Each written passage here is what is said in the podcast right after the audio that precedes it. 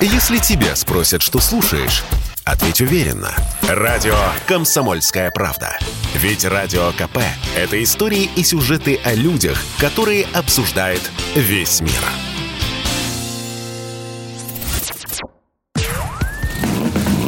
Под капотом. Лайфхаки от компании «Супротек». С вами Кирилл Манжула. Здравия желаю. Зима – сложный период для автомобиля.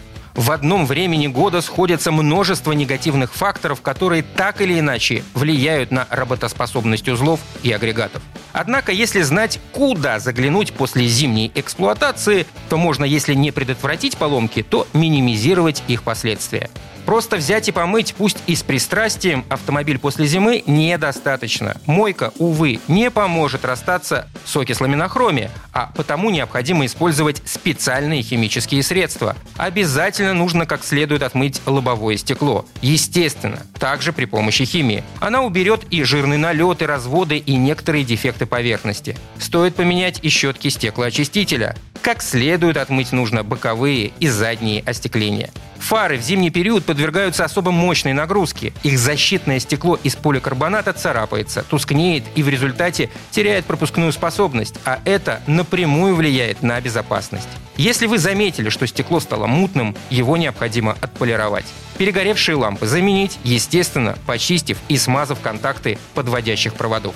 Если за время зимней эксплуатации на кузове машины появились сколы, их нужно отремонтировать. Иначе в скором времени они превратятся в противные рыжие пятна. Салон автомобиля тоже нужно тщательно прибрать. Вычистить форсовое покрытие от соляных пятен, заглянуть под них и при необходимости просушить салон. Полезно будет загнать машину на подъемник и внимательно осмотреть днище на предмет коррозии, нарушение антикоррозийного покрытия, подтеков, разрушение пыльников и резинотехнических изделий и выработки элементов подвески. Если что-либо выбивается из привычной картины, незамедлительно стоит устранить неисправности или недочет, чтобы он не перерос в проблему. Под капотом следует проверить генератор и аккумулятор, окисление контактов и нарушение целостности проводки. Обязательно надо обработать открытые электроконтакты силиконовым воском Супротек Апрахим. Подводящие патрубки должны быть без подтеков и трещин, хомуты целыми. Если в бачке упал уровень охлаждающей жидкости, то следует ее долить. При этом с обязательным контролем уровня. За зиму могла образоваться незначительная течь. Ну и, конечно же, следует помыть подкапотное пространство,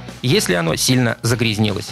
На этом пока все. С вами был Кирилл Манжула. Слушайте рубрику «Под капотом» и программу «Мой автомобиль» в подкастах на нашем сайте и в мобильном приложении «Радио КП», а в эфире с понедельника по четверг в 7 утра. И помните, мы не истина в последней инстанции, но направление указываем верное.